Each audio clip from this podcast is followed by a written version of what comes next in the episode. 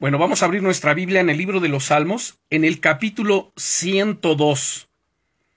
Esta es la segunda parte de, nuestro, de nuestra enseñanza que iniciamos hace ocho días acerca de está siendo probado. Y esto es una afirmación, no es una pregunta, está siendo probado, sino estás siendo probado. Y algo que de repente a muchos cristianos les parece extraño es el decir, a ver, si estoy perseverando, si estoy guardando mi corazón, si estoy estudiando la palabra, estoy siendo diligente en agradar a Dios, ¿por qué me están pasando todas estas cosas? ¿Por qué hay tantas luchas? ¿Por qué hay tantas pruebas? Bueno, ya comenzamos a hablar hace ocho días de que si estamos tratando de andar rectamente ante el Señor, pues estamos siendo probados.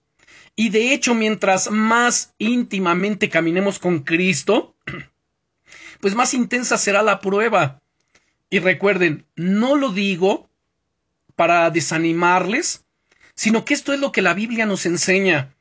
Y nos lo enseña, ¿por qué? Porque el Señor está perfeccionándonos, nos está transformando, porque el Señor está quitando de nosotros toda la escoria, todas aquellas cosas, actitudes, quebrantando áreas en nuestro corazón, en nuestra vida, que simplemente no son agradables delante del Señor. Por ejemplo, hay gente que tiene años caminando en el Evangelio, que tiene años congregándose o llamándose cristiano, pero saben, tiene debilidades de carácter muy fuertes. Para alguien tiene problemas quizá con la lengua, es decir, con el chisme, la crítica, otro con la ira, el enojo, otros con diferentes cosas, y son esas áreas en las que Dios está trabajando, Dios está quebrantando. ¿Por qué? porque el propósito fundamental del Señor es transformarnos conformes a la imagen de su Hijo Jesucristo. Y eso nos lo dice en Romanos capítulo 8, versículo 29. A los que antes conoció, también los predestinó para que fuesen hechos conformes a la imagen de su Hijo Jesucristo. Miren, hermanos, una de las cosas inquietantes es que leemos estas cosas en la Biblia, estos pasajes, y los damos por sentado. Amén, gloria a Dios. Ay, pues dice la Biblia que yo soy conformado a la imagen de su Hijo Jesucristo. Sí, pero lo que no comprendemos muchas veces es el proceso, lo que implica ser transformado a la imagen de Jesucristo. Y lo que implica ser transformado a la imagen de nuestro Señor Jesucristo es que el Señor mete su mano en nuestro corazón y va a estar trabajando allí, va a estar quebrantando áreas difíciles, áreas en las que pues simplemente tropezamos y que por supuesto no edifican nuestra vida, no glorifican a Dios. Y Dios nos va a estar probando todo el tiempo. Y recuerden, no es para desanimarnos, sino al contrario, para alentarnos. La bendición es que durante el tiempo que está la prueba, Dios está con nosotros. Él permanece con nosotros. Él jamás nos deja. Y entonces hablamos de que hay tres pruebas en común para todos nosotros, y hace ocho días solamente vimos una. Y esta es que somos probados por aflicciones y tribulaciones, tanto por las nuestras como por las de otros creyentes justos. En el aspecto de los creyentes justos hablamos de aquellos que por supuesto aman a Dios con todo su corazón y que saben, a pesar de ello, padecen y sufren situaciones muy difíciles. Uno de los casos es el de Job. Job eh, fue un hombre perfecto, recto, temeroso de Dios y apartado del mal, y vemos las calamidades que le vinieron. Y con esto no estamos eh, promoviendo que también nos va a suceder exactamente lo mismo. Pues no. Dios tiene diferentes maneras de trabajar con sus hijos. También hablamos que Dios usa nuestros sufrimientos, ¿no es cierto? para exponer nuestros corazones.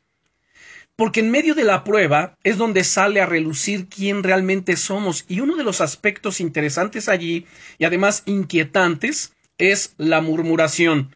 Cuando todo está bien, es fácil alabar a Dios, glorificarle, bendecirle, darle gracias por todas las cosas. Pero cuando Dios retira los apoyos, cuando Dios retira ciertos recursos o, o la salud, y permite que seamos tocados ya sea por la enfermedad, por alguna situación dolorosa, hay muchos que comienzan a renegar, a quejarse delante de Dios, a murmurar.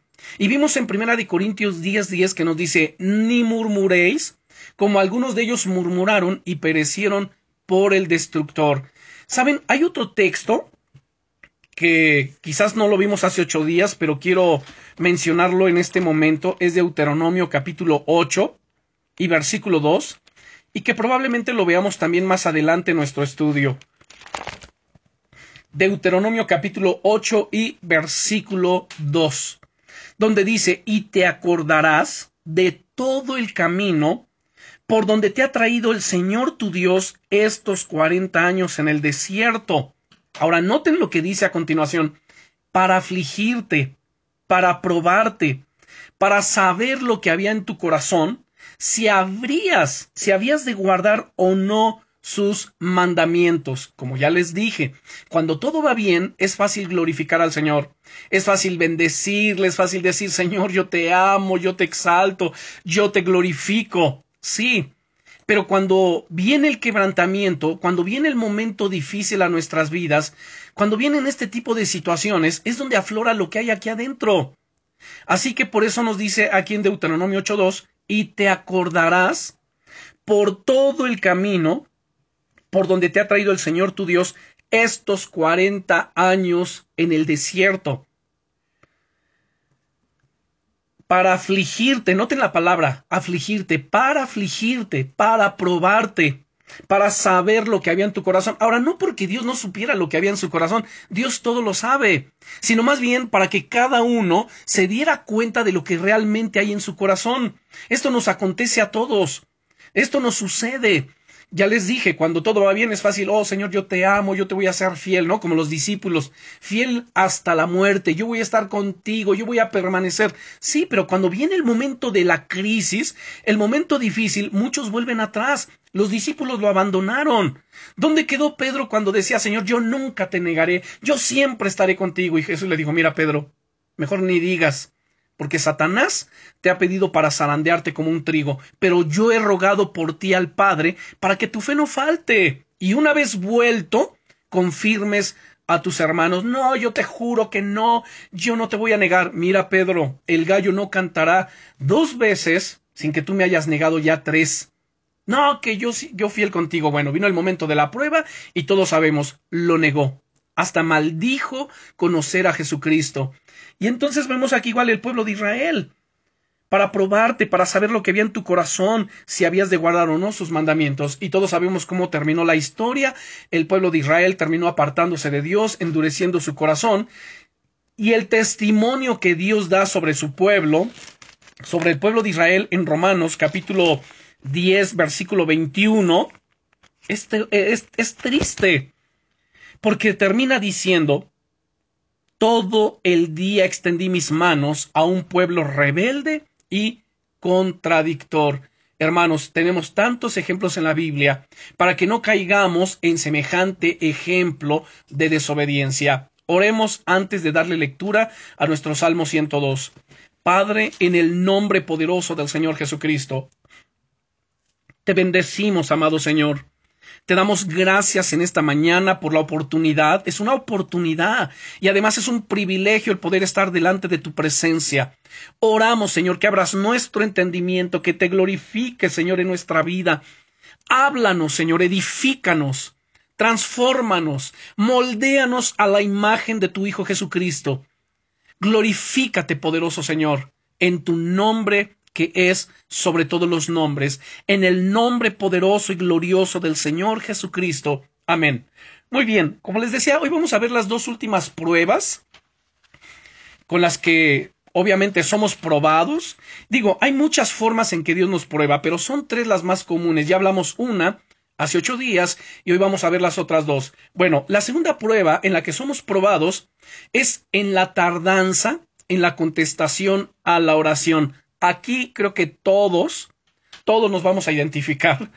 Todos somos probados por la tardanza en la contestación de nuestras oraciones. ¿Cuántas veces clamamos y decimos, Señor, ¿por qué te tardas? Señor, ¿por qué no me escuchas? Señor, ¿qué está sucediendo? ¿Se acuerdan de la predicación sobre Dios no te ha olvidado? Dios no se ha olvidado de ti. Y que vimos el ejemplo de Asaf en el Salmo 77. Él estaba convencido de que Dios lo escuchaba. Él decía, Señor, yo sé que tú me escuchas. Yo lo sé y no tengo la menor duda, pero lo que yo no entiendo es por qué no me respondes? ¿Por qué pasa el tiempo y no me respondes? Y eso es lo que hace desesperar. Por ahí hay un dicho, ¿no es cierto? Que dice, el que espera desespera. Pues mire, nosotros tenemos que romper con ello en el nombre de Jesús. Y debemos entender que el fruto del Espíritu Santo que nos ha sido entregado es para manifestarlo en todo tiempo. ¿Cuál es el fruto del Espíritu Santo? Bueno, Gálatas 5:22 nos dice más, el fruto del Espíritu es amor, gozo, paz, paciencia. La pregunta es, ¿y para qué necesitamos la paciencia? Precisamente para ello, para esperar el tiempo de Dios, para esperar en el nombre poderoso de Jesucristo. Saben, muchos de nosotros a veces oramos como David oró, y aquí estamos entonces en el Salmo 102 y el versículo 2. Y en este Salmo 102, versículo 2 dice, dice David, apresúrate a responderme en el día que te invocare. Dice, no escondas de mí tu rostro en el día de mi angustia, inclina a mí tu oído, apresúrate a responderme en el día que te invocare. ¿Se dan cuenta? Ahora, ¿qué está sucediendo aquí? Luego, en el Salmo 69, versículo 17, Salmo 69 y versículo 17, dice, no escondas de tu siervo tu rostro, porque estoy angustiado. Apresúrate, óyeme. Una vez más encontramos aquí la palabra apresúrate. Esa palabra apresúrate es la palabra hebrea majer, y majer quiere decir apurarse, es decir, deprisa, apresuradamente, de repente, enseguida, pronto, presto para atender. En otras palabras, lo que quiere decir es, avanza tan pronto como yo te llame. Respóndeme tan pronto, Señor, como yo clame.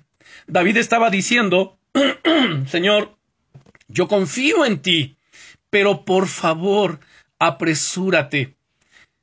No vamos a negar ninguno de nosotros que cuando estamos clamando a Dios por una necesidad imperiosa, Pareciera que se nos hace eterna la respuesta de Dios, ¿no es cierto?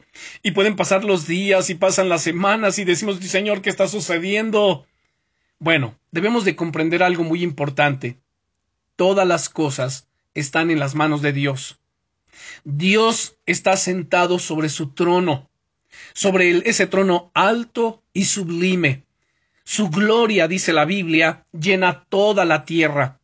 Él es omnisciente, omnipotente, omnipresente, omnividente. No debemos de perder de vista los atributos de Dios. Dios, hermanos, no tiene prisa. Él tiene un tiempo perfecto, un kairos para cada uno de nosotros, en donde Él va a responder, en donde Él va a actuar. Él no va a saltar bajo nuestras órdenes al instante. Si bien es cierto, hay ocasiones y hay muchas de nuestras oraciones que Dios las atiende, ¿no es cierto? Pronto. Y nos sorprende muchas veces, decimos, wow, apenas acabo de clamar y ya veo la respuesta. Sí, eso también dice la Biblia. Dice, antes de que clamen, yo habré respondido, dice el Señor. Ahora, en efecto, miren, a veces nos preguntamos si acaso Él realmente va a contestar todas nuestras oraciones. Miren, puede uno llorar, puede uno gemir, ayunar y esperar, pero los días, semanas, meses y hasta años pasan y a veces no recibimos la más mínima evidencia de que Dios oyó. Primero uno se interroga a sí mismo, quizás algo está entorpeciendo mi oración, algún pecado escondido, quizás estoy pidiendo mal, o quizás mi fe sea débil. Está uno perplejo y al pasar el tiempo, la actitud de uno viene a hacer algo parecido a esto. Señor, ¿qué tengo que hacer para que mi oración sea contestada? ¿No alguno de ustedes le ha preguntado esto al Señor? Señor, ¿de qué manera te tengo que pedir? ¿De qué manera te tengo que rogar? Señor, ¿qué tengo que hacer? ¿Cómo tengo que clamar? Si no sé cómo clamar, pues entonces enséñame. Tú prometiste en tu palabra y entonces le citamos la escritura y es correcto.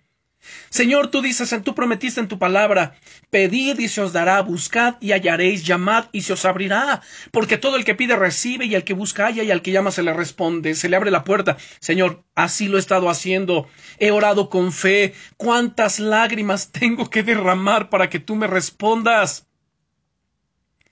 ¿Por qué Dios demora la contestación a oraciones sinceras? Ahora, por supuesto, no es porque no tenga Él el poder para hacerlo. Él tan solo tiene que guiñar un ojo o pensar en lo que Él quiere y saben, la obra sería hecha.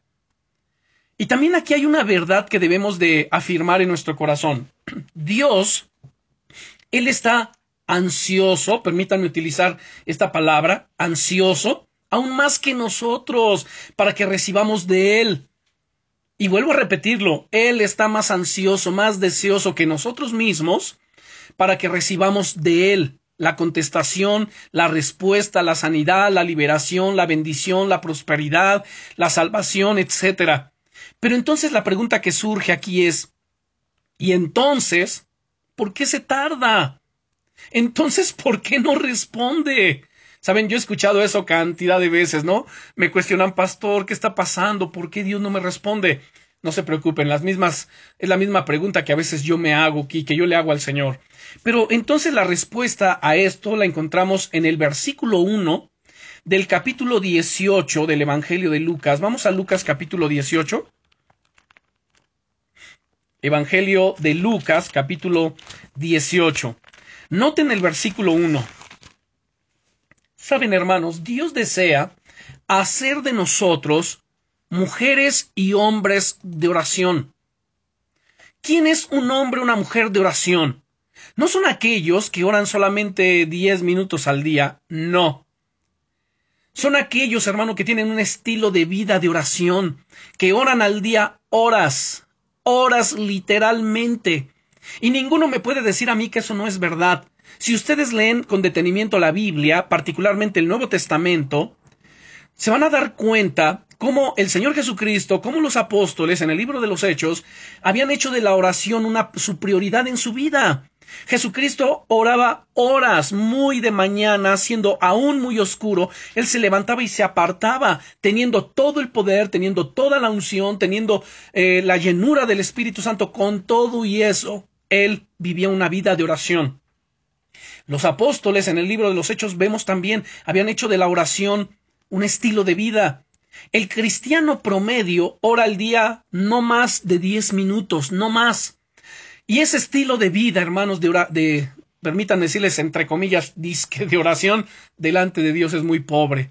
Si bien es cierto, Dios a veces ha contestado esas oraciones por pura misericordia, pero Él nos enseña, hermanos, un estilo de vida de oración. Vean, Lucas 18.1 dice, también le refirió Jesús una parábola sobre la necesidad de orar siempre y no desmayar. Noten aquí sobre la necesidad y una necesidad imperante. ¿De qué? De orar siempre en todo tiempo, en las buenas, en las malas, en la salud, en la enfermedad, en la riqueza, en la pobreza, en todo momento, cuando todo va bien, cuando todo va mal. Hay gente que solamente ora cuando todo va mal, cuando hay enfermedad, cuando hay dificultades, cuando hay crisis, cuando hay escasez, es cuando entonces, ay, voy a clamar. No, tú debes de vivir un estilo de vida de oración en todo tiempo. Ahora, también hay otra palabra interesante aquí que es desmayar. También le refirió Jesús una parábola sobre la necesidad de orar siempre y no desmayar, grábenselo. Háblense cada uno y di, diga su nombre y di, no desmayes. Por ejemplo, yo, a ver, Teo, no desmayes. Pase lo que pase, veas lo que veas, sientas lo que sientas, no veas la respuesta, tú no desmayes. La palabra griega para desmayar significa relajarse, estar débil o gastado en la fe, darse por vencido, no esperar por el cumplimiento. ¿Saben? En la carta a los Gálatas, en el capítulo 6, en el versículo 9, Gálatas capítulo 6, versículo 9, dice el apóstol Pablo, No nos cansemos pues de hacer bien, porque a su tiempo segaremos si no desmayamos. Así que no nos cansemos de orar, no desmayemos, no nos cansemos pues de hacer bien, de santificarnos, de vivir una vida agradable delante de Dios, porque a su tiempo en el kairos de Dios cegaremos, noten, si no desmayamos. ¿De qué nos sirve haber estado orando y ayunando durante mucho tiempo si de repente uno desmaya, uno dice, ¿sabes qué? Se acabó, ya no voy a orar más, y entonces ya no ora más. Y quizá la, la respuesta ya estaba a la vuelta de la esquina. Saben, hermanos, el Señor está buscando un pueblo que ore sin cesar y que no se canse de acudir a Él. Estos siervos son los que esperan y no desmayarán hasta que se complete la obra. Y serán hallados esperando cuando Él traiga la respuesta. Él está formando el carácter de Cristo en nosotros. Un consiervo, permítanme comentarles esto. Él pensaba, y creo que al igual que muchos de nosotros, pues que tenía una fe inquebrantable, que confiaba plenamente en el Señor. Entonces, muchas de sus oraciones más importantes, por supuesto para él, pues no fueron contestadas por largo tiempo. Y muchas aún no han sido contestadas. Y entonces él le dijo al Señor, Señor, si tú contestaras mis oraciones, mi fe aumentaría. Podría ir al templo y hacer alardes de tu, de tu fidelidad, o sea, te daría la gloria a ti, diría, mira, miren cuán glorioso y cuán fiel es Dios, como David lo hizo. Piensa cómo los demás serán grandemente fortalecidos. Pero entonces el Señor le dijo, yo no aumento tu fe por mis respuestas, la edifico en mis demoras. ¡Wow! Esto es sorprendente. Dios no aumenta tu fe por las respuestas que Él te dé, sino Él edifica tu fe por las demoras, por la tardanza, porque allí es donde uno es probado, donde uno es forjado, donde uno es formado. Recuerden lo que el Señor le dijo al apóstol Pablo en 2 de Corintios capítulo 12 versículo 9. Miren, en 2 de Corintios 12 el apóstol Pablo había estado clamando al Señor Jesucristo, él había estado pidiendo que le quitara un aguijón de su carne. Dice desde el verso 7, y para que la grandeza de las revelaciones no me exaltase desmedidamente, me fue dado un aguijón en mi carne, un mensajero de Satanás que me abofeté, para que no me enaltezca sobremanera, respecto a lo cual tres veces he rogado al Señor que lo quite de mí tres veces. Y me ha dicho, bástate mi gracia, porque mi poder se perfecciona en la debilidad. Por tanto, de buena gana me gloriaré más bien en mis debilidades, para que repose sobre mí el poder de Cristo. Saben, hermanos, esos momentos de debilidad, en el clamor, en la oración, es lo que nos hace vibrar, es lo que nos hace crecer, es lo que nos hace aferrarnos al Señor, es lo que nos hace madurar. Mi poder, dice el Señor, se perfecciona en la debilidad, en tu debilidad. Así que persevera, no desmayes, sigue adelante. Cree con todo tu corazón. Saben, cualquiera puede creer cuando las contestaciones a las oraciones fluyen, ¿no es cierto? Y nos llenamos de gozo y de alegría. Pero ¿quién va a creer después de un año o dos años de estar esperando? ¿Quién? A medida que pasa el tiempo, a veces abandonamos nuestras peticiones y oraciones y la creencia que Él las contestará y nos movemos a otra cosa, ¿no es cierto? De repente alguien que ha venido orando por, eh, digamos, alguna situación, y haber perseverado durante cierto tiempo y no ve respuesta, de repente dice, ¿sabes qué? Ya, no voy a orar más por eso, ahora voy a orar por otra cosa. Y abandona, termina abortando esa, esa petición. Así que tenemos que perseverar. A veces hay quien le dice a Dios, ¿sabes qué Dios? Yo te voy a ser fiel. Pero no esperes que tenga fe para guardar y para esperar respuestas a mis oraciones por más tiempo. He clamado, he llorado, he ayunado y no veo respuestas. Yo creo que ya, eso ya, estuvo suficiente. Además, si hubiera sido tu voluntad ya me hubiera respondido. ¿No es cierto que es lo que muchos argumentan?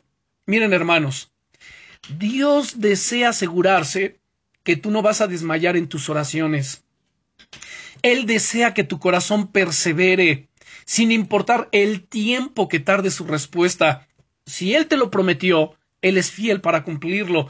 Pase lo que pase, Dios le prometió a Abraham un hijo a la edad de 70 años. Él tenía 70 años, ya no era un jovencito. Ya sus fuerzas habían mermado en su cuerpo y día a día, año tras año, iban mermando, iban disminuyendo y lo mismo con su esposa, con Sara. Sara tenía 60 años.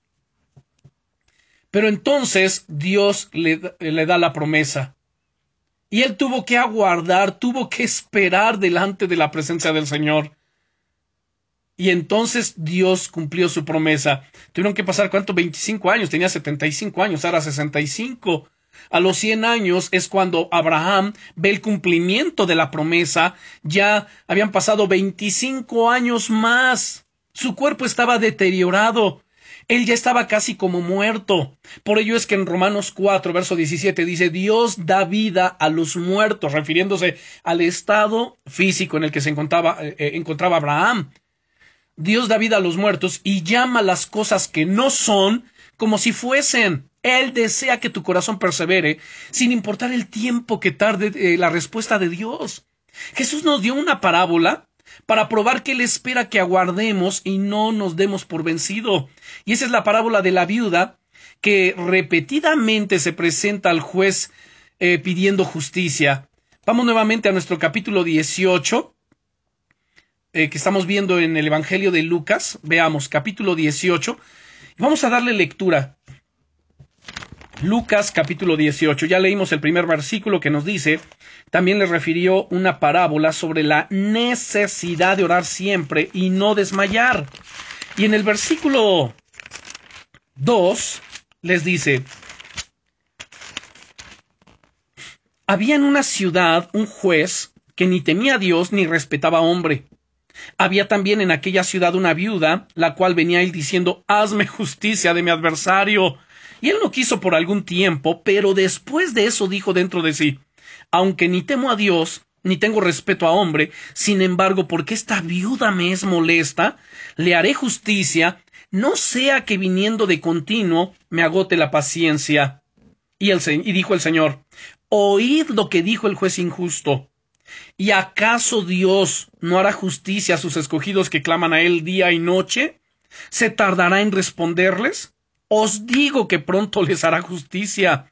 Pero cuando venga el Hijo del Hombre, ¿hallará fe en la tierra? Notemos esto. El juez injusto finalmente le concedió su petición solamente por no ser molestado por su constante ruego. Él dice, ay ya, esta viuda me es molesta, día a día viene y me está insistiendo con las mismas cosas, pues le voy a hacer justicia, ¿no? Vean el verso 5.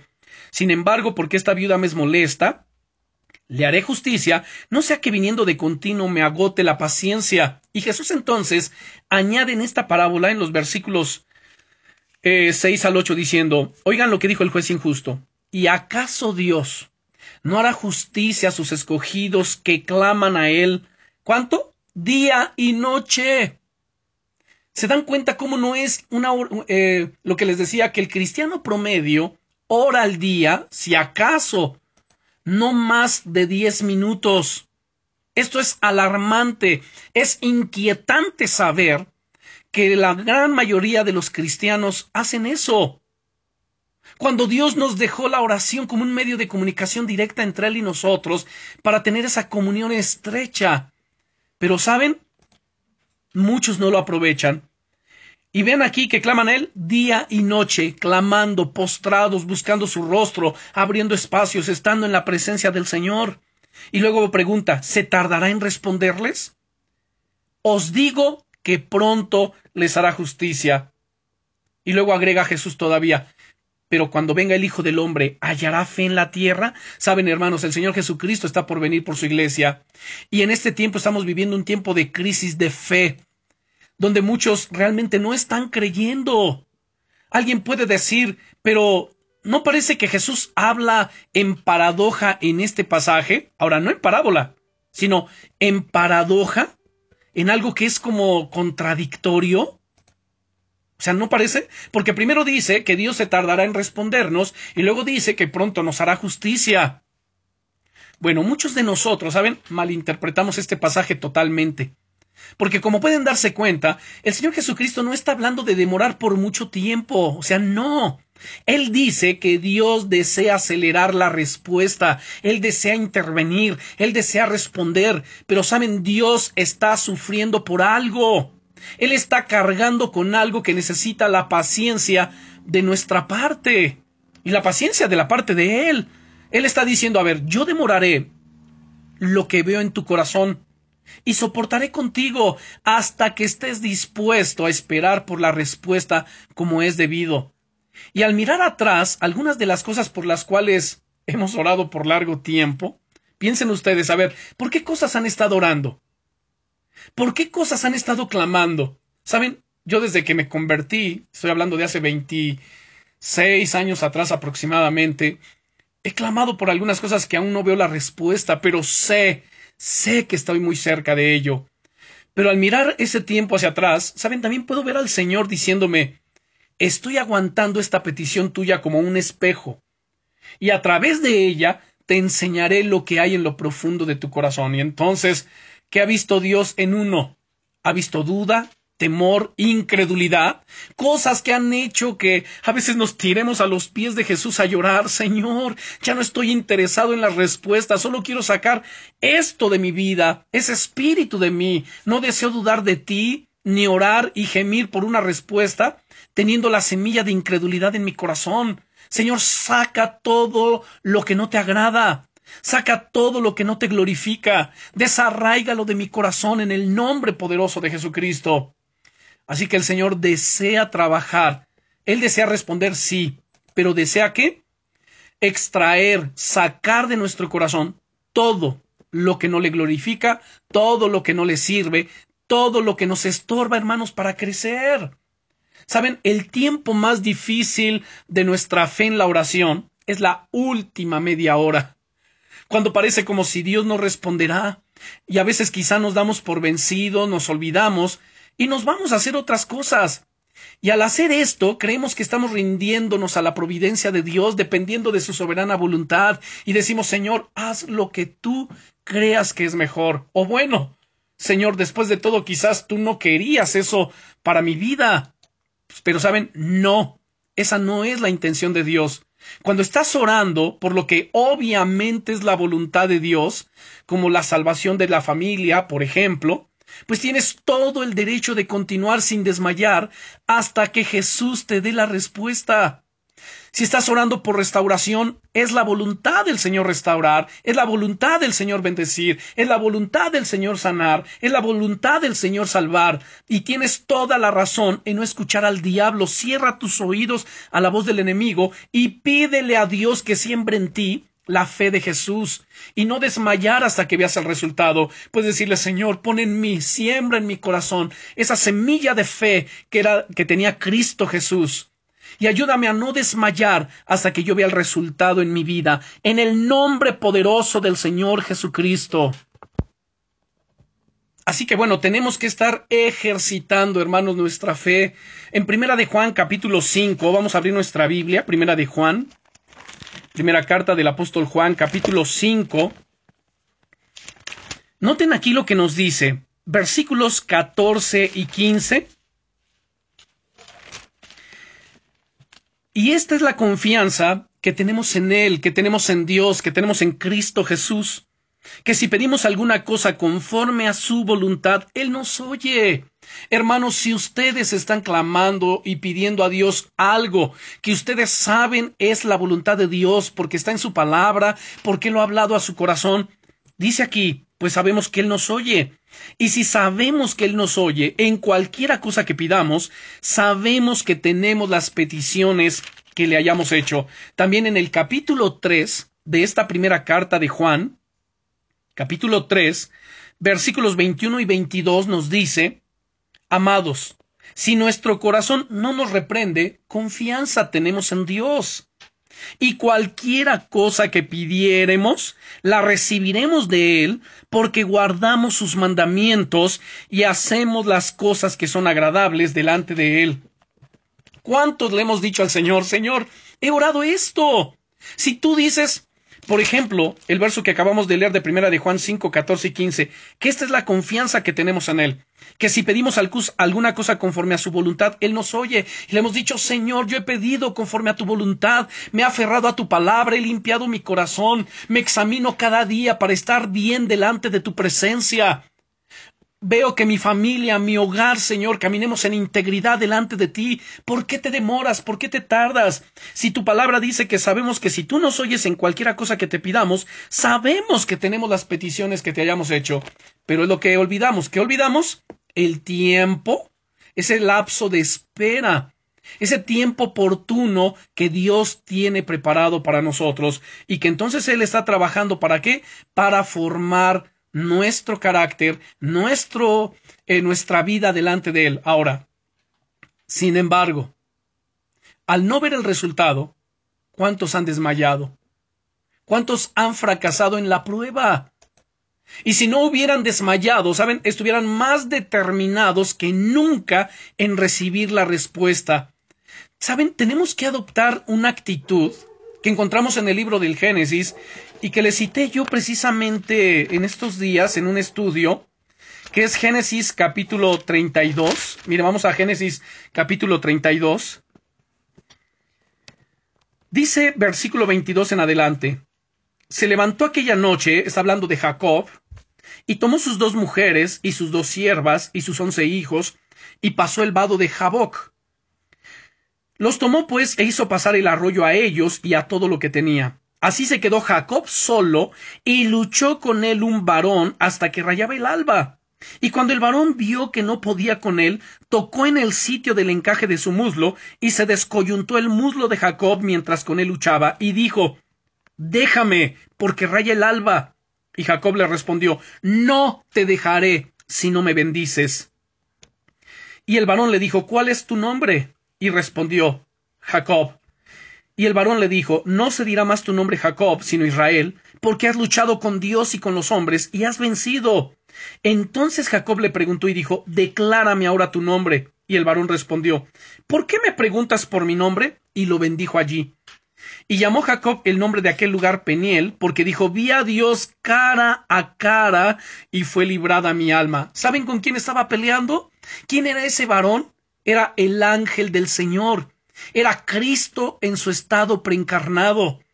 Él estaba luchando con él y Jacob se aferró y cuando ya rayaba el alba, este varón, eh, el varón le dijo, que era eh, Cristo en su estado preencarnado, suéltame porque raya el alba. Y Jacob se aferró aún más y le dijo, no te dejaré si no me bendices, ¿saben? Esa es la actitud que tenemos que tener, esa es la actitud que debemos de adoptar en todo tiempo, en todo momento, pasen los días, pasen las semanas, pasen los meses, quizás hasta los años, tenemos que aferrarnos y no te voy a dejar si no me bendices, no voy a dejar de orar, no voy a dejar de ayunar, no voy a dejar de santificarme, no voy a dejar de amarte. Te amo no por lo que me des, te amo por gracia, por gracia, por agradecimiento, por gratitud de todo lo que tú ya hiciste por mí. Y además, Señor, con la respuesta o sin la respuesta, yo te seguiré amando, tú seguirás siendo mi Dios, tú seguirás siendo mi Señor, tú seguirás siendo el amor de mi vida. Te amo con todo mi corazón, Señor. Pase lo que pase, suceda lo que suceda, vea tu respuesta o no, Señor, yo te seguiré amando. Y no te voy a soltar, Señor si no me bendices, no te voy a dejar. Y entonces, dice en el versículo 30, y llamó Jacob el nombre de aquel lugar Peniel, porque dijo, vi a Dios cara a cara. ¿Con quién luchó? Con Cristo en su estado preencarnado. Vi a Dios cara a cara y fue librada mi alma. ¿Qué sucedió? Por no desmayar, él obtuvo la respuesta. Ahora, como podemos ver, el Señor ve nuestro corazón, hermanos. Él ve nuestro corazón y sabe si vamos a desmayar o vamos a perseverar en todo tiempo. Ya les decía desde un principio, ¿no?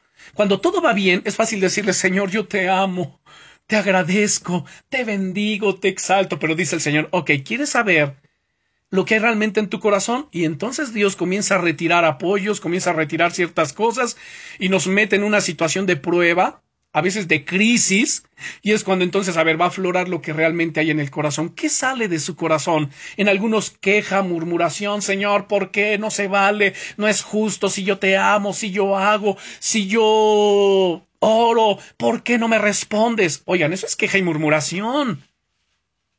El lado contrario, vean a Job. Sufrió calamidades terribles. ¿Qué cosas le acontecieron? Pero aún así ninguna palabra de reproche, En contra de Dios salió de su boca. Él solamente decía Dios dio y Dios quitó, sea el nombre de Dios bendito. Desnudo salí del vientre de mi madre, desnudo volveré allá. Bendito sea su nombre, bendito seas. Esa es la actitud que el Señor desea forjar en nosotros, formar. Saben, la Biblia ofrece otro ejemplo de esa, permítanme decirlo así, humillante experiencia de cuando se desmaya. En el segundo libro de Reyes, en los capítulos 6 y 7, segundo libro de Reyes, capítulos 6 y 7. Miren, les voy a hablar el contexto. Samaria estaba sitiada por Benadad y su gran ejército sirio. En la ciudad había hambre porque no había alimento que pudiera comerse, pues estaban sitiados, no había forma de salir, de comprar, de producir, de cosechar, no había forma. La cabeza de un asno se vendía por ochenta piezas de plata y una pinta de estiércol de paloma por cinco. O sea, era elevadísimo el precio por ello. Pero el profeta Eliseo había profetizado al rey de Samaria que el Señor iba a liberar a su pueblo de una manera sobrenatural. Él dijo que aguantaran, que esperaran y oraran y además se arrepintieran y que confiaran en Dios sin importar cuán malas se pusieran las cosas. Ahora, yo les recomiendo que estos dos capítulos ustedes los lean después de esta enseñanza. Ahora, a medida que el rey de Samaria caminaba por la muralla de la ciudad, por las murallas, él pudo haber pensado, ¿cuánto más va a durar esto?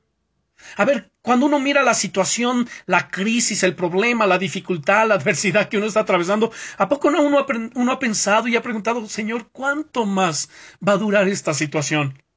Y entonces el rey de Samaria quizás decía, ya no podemos resistir más.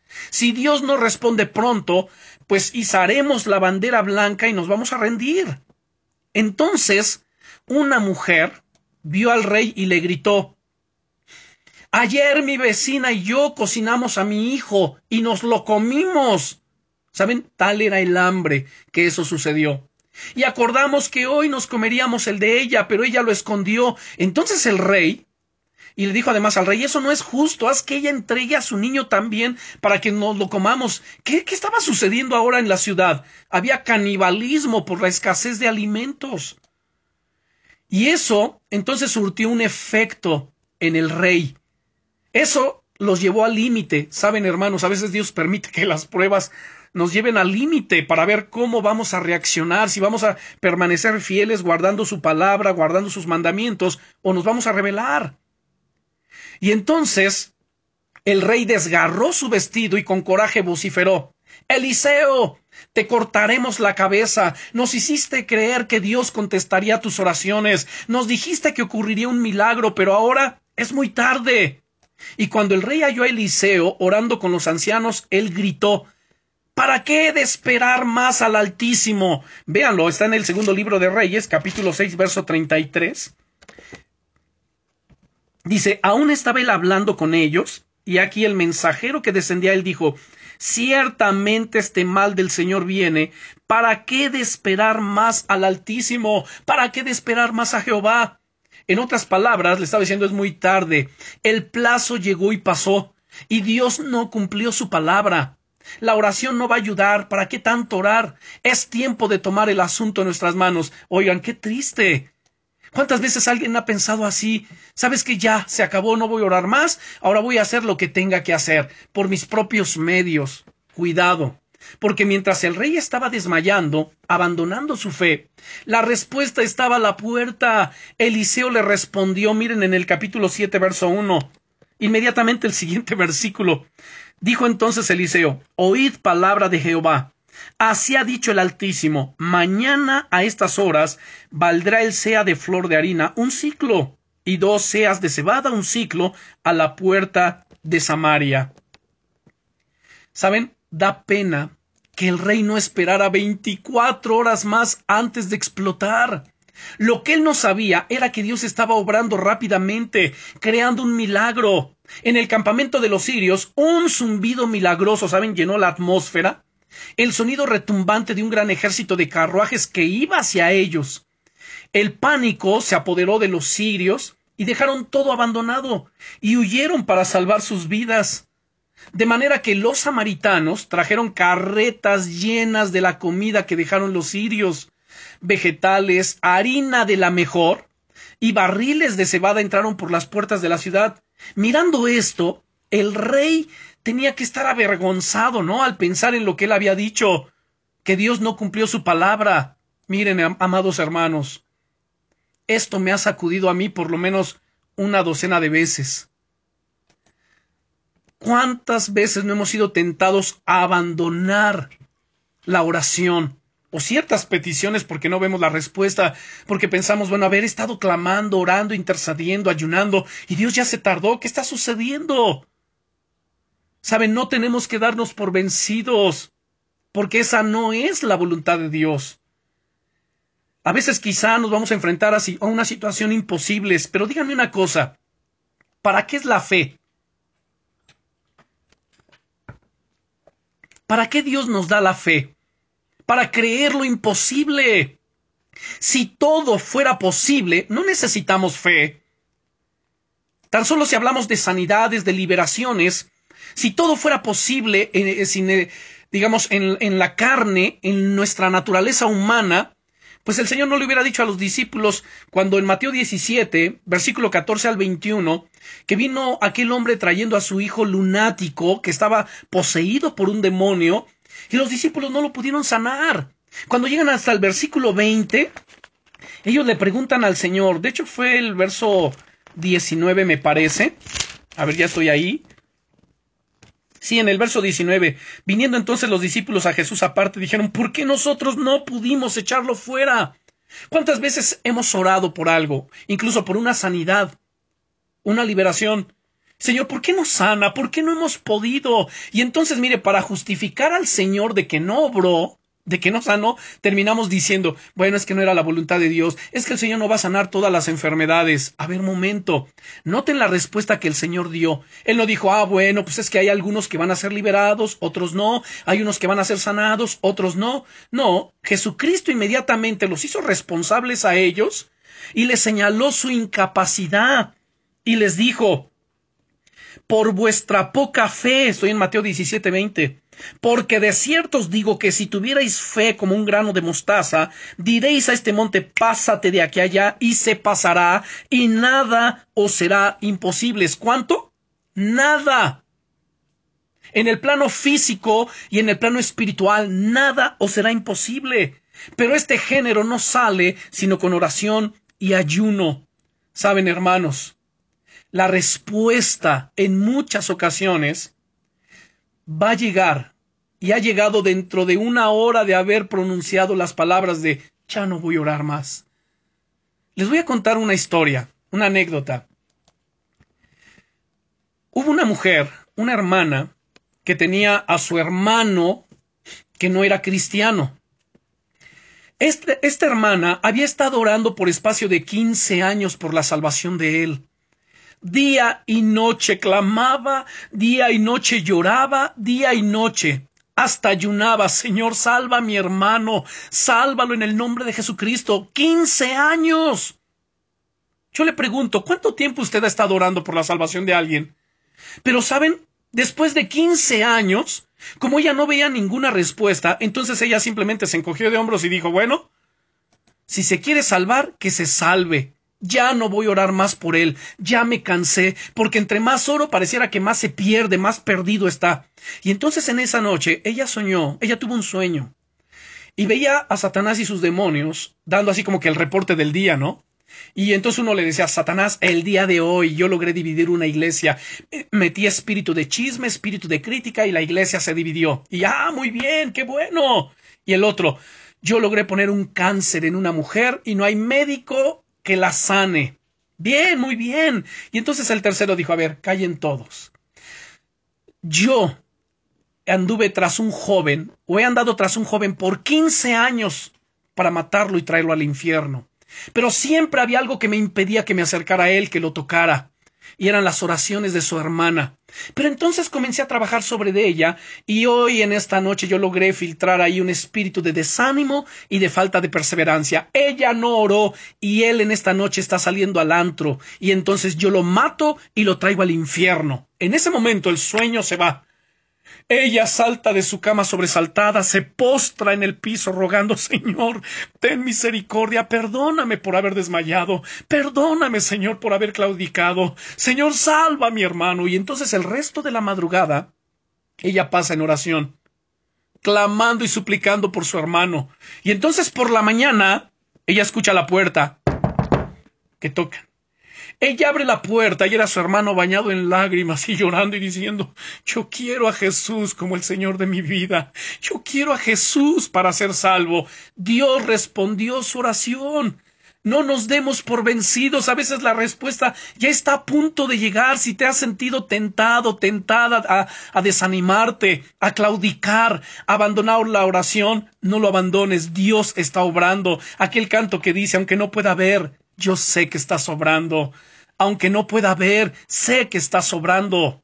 Y la tercera prueba en la que somos probados es que somos probados por nuestras caídas y fracasos. Ahora, no quiero decir con esto que los cristianos que vuelven a sus antiguos pecados, que vuelven al mundo, están siendo probados. No, ellos son náufragos. Ellos aún pueden considerarse a veces como un tipo de apóstatas. Saben, el, el apóstol Pedro, él nos advirtió en su segunda carta, capítulo 3, versículo 17, diciendo, a ver, segunda de Pedro, capítulo 3, versículo 17, Así que vosotros, oh amados, sabiéndolo de antemano, guardaos, no sea que arrastrados por el error de los inicuos, caigáis de vuestra firmeza. Esa palabra arrastrado significa apostasía, apostatar, no sea que apostaten por el error de los inicuos y entonces caigan de su firmeza. Saben, el apóstol Pedro está advirtiendo a los creyentes que están creciendo en santidad y que están dispuestos a seguir al Señor, a que no se descuiden. Algunos de ustedes pueden haber caído en alguna ocasión, o alguno de nosotros, podemos haber caído en alguna ocasión a pesar de todo el progreso que hemos hecho con el Señor. Si les pregunto qué causó la caída, me pueden quizá, ah, quizá me contesten de la siguiente manera. Bueno, hermano Teo, eh, fue un momento de ira. Fue provocado por mi propia familia y exploté. No lo entiendo. Creí que estaba más, era más dulce, que era un poco más semejante a Jesús, pero alguien presionó el botón equivocado y perdí el control. Y terminé hablando y diciendo hasta lo que no. Bueno, quiero decirles algo. Y pongamos atención en esto. Si en ti, hermano o hermana, hay una raíz de amargura, Dios hará de tu hogar un lugar de prueba. Serás provocado una y otra vez hasta que toda la ira que hay escondida en ti sea revelada y arrancada por el poder del Espíritu Santo. Ahora tú dirás, es que soy cristiano, soy un hermano, ¿cuánto debo aguantar? Miren, no importa si fuiste provocado o si tenías la razón, la provocación sencillamente provocó tu necesidad de qué? De ser liberado de ese espíritu, de esa amargura, de ese rencor. Saquémoslo en el nombre de Jesucristo, busquemos ministración. Las escrituras dicen en Efesios capítulo 4 y versículo 31, mire, vean Efesios 4, versículo 31, dice el apóstol Pablo, quítense de vosotros toda amargura. A ver, ¿habrá cristianos amargados? Sí. Por supuesto, aquí lo dice. Quítense pues de vosotros toda amargura, enojo, ira, gritería y maledicencia y toda malicia. Saben, Dios seguirá probándonos hasta que digamos, hasta que reconozcamos, Señor, hay un espíritu en mí que tiene que irse. No vas a ver crecimiento en Cristo o paz en tu hogar o en el trabajo hasta que puedas decir, Señor, tú tienes la razón, saca todo eso de mí, mete tu mano de poder en mi corazón, derriba, Señor, todo lo que no te agrada, lo que no te glorifica, todo lo que me estorba para crecer en santidad, todo lo que me estorba para ser más semejante a ti, para revelar tu carácter en mi vida. Derríbalo y desarráigalo en el nombre de Jesucristo. Mira, hermano, si estás siendo probado en esta área o en cualquier otra, Puedes estar pensando, me siento tan indigno. ¿Cuánto terreno habré perdido? ¿Me ama quizás aún el Señor? Miren, hermanos, si en verdad te has arrepentido, no has perdido terreno. Dios pone sus amorosos brazos sobre ti y te dice, yo permití que eso pasara para que vieras lo que hay en tu corazón. pero estás progresando. Has dicho que quieres caminar junto a mí y yo te estoy enseñando.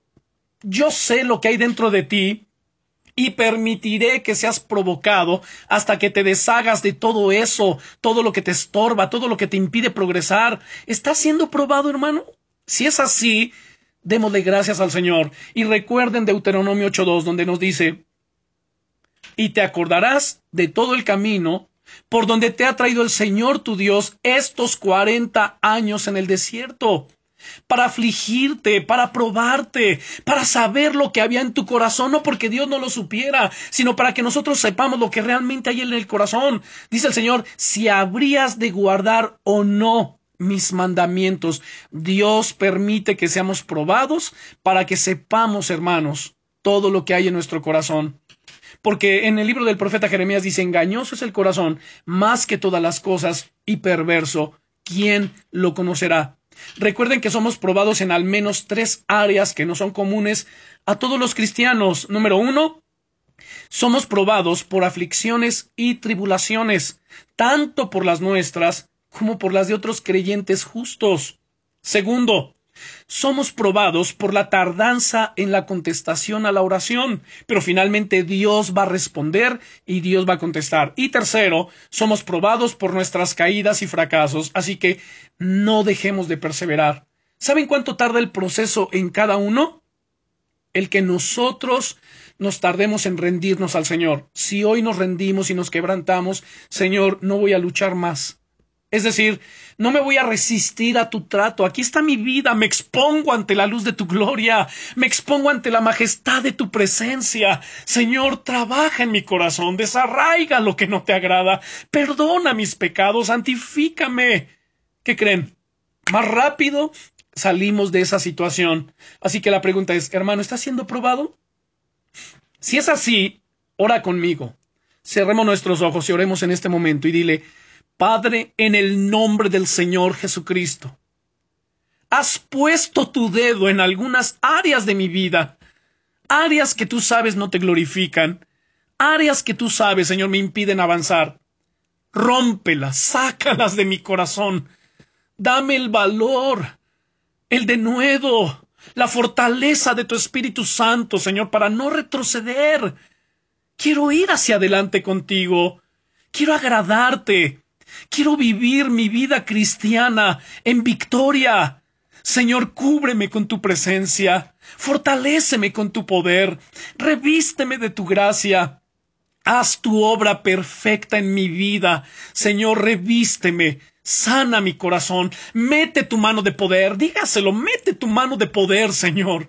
Derriba en mi corazón todo lo que no te agrada, todo lo que no te glorifica, todo lo que no es tuyo, y desarraigalo, sácalo de mí, en el nombre poderoso de Jesucristo. Quebranta toda amargura, resentimiento, dolor, falta de perdón, sácalo de mi corazón, Señor, y ayúdame Ayúdame a amarte con todo mi corazón.